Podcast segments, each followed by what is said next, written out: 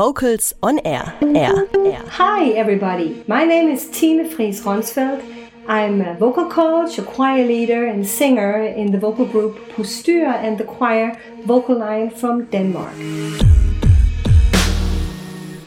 Today I'm going to talk to you about icebreakers and bring you the first out of many icebreaker tips. This one is called Meet and Greet and it's one of my favorites. I often do it in the beginning of a season in a choir or at a workshop where people are meeting each other for the very first time.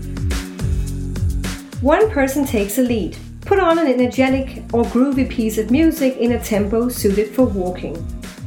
The leader of the game asks the group to start walking. During the game, the leader will ask the participants to do different tasks while walking. First, they can walk in straight lines, in soft curves, or as close or as far away from each other as possible. They can establish eye contact, nod their heads, smile, or say hello when walking past someone. They could try to give a high five or do a small dance or even give a hug when they meet someone else. They could stop, shake hands, say their name, or give compliments to each other when they meet. At some point, I like to ask the participants to couple up in pairs and walk around holding hands, doing all of the above mentioned tasks.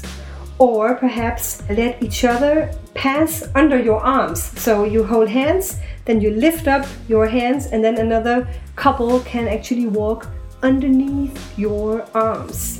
Of course, without saying anything, you just have to kind of figure it out with your eye contact or your facial expression or your body movements and guide each other whether as to people should go underneath the arms or if uh, you should go through their arms. It's a lot of fun, and um, I hope it will also work out in your classroom or at your choir rehearsal.